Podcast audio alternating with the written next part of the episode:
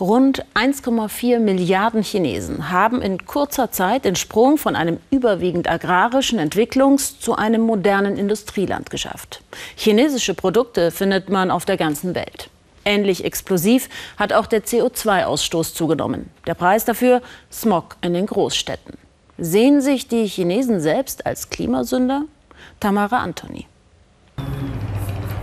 Natur nur drei Autostunden von Peking entfernt. Doch der Umweltaktivist Chang Dongfen weiß, dass die Idylle trügt. Das Flussbett trägt fast kein Wasser mehr. Seit zwei Jahrzehnten dokumentiert er das immer spärlichere Leben in den Tümpeln um Peking. Alles ist darauf angelegt, dass wir uns entwickeln und wirtschaftlich wettbewerbsfähig sind. Aber damit verbrauchen wir unsere natürlichen Ressourcen. Und eigentlich weiß doch niemand, wie das in der Zukunft weitergehen soll. Verschmutztes Grundwasser, schlechte Luftqualität, inzwischen Alltag in und um Chinas Großstädte. Jeder schaut täglich die aktuellen Daten der Luftqualität nach. Hier in den Bergen ist die Luft gut, schön frisch sogar. Aber sobald ich mich Peking nähere, wird es schlimm. Ich fühle mich dann richtig unwohl.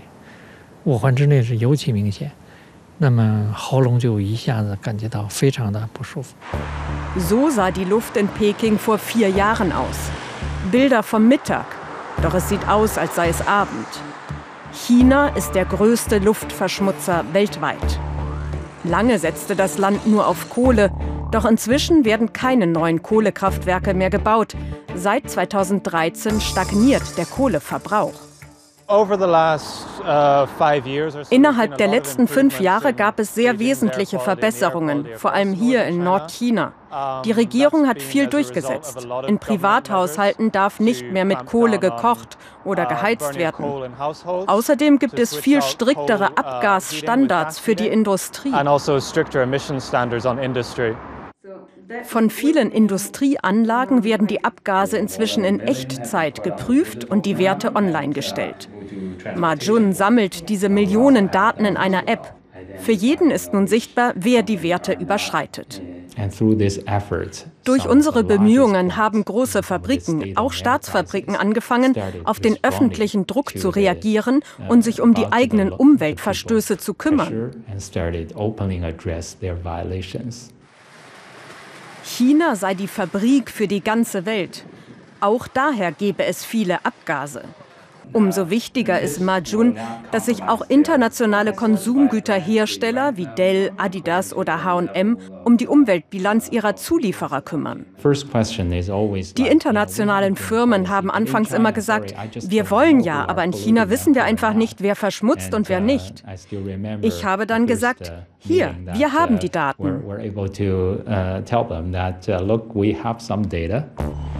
Ein Hauptklimakiller Stahl- und Zementfabriken. Chinas Wohlstand wächst rasant und damit die Infrastruktur.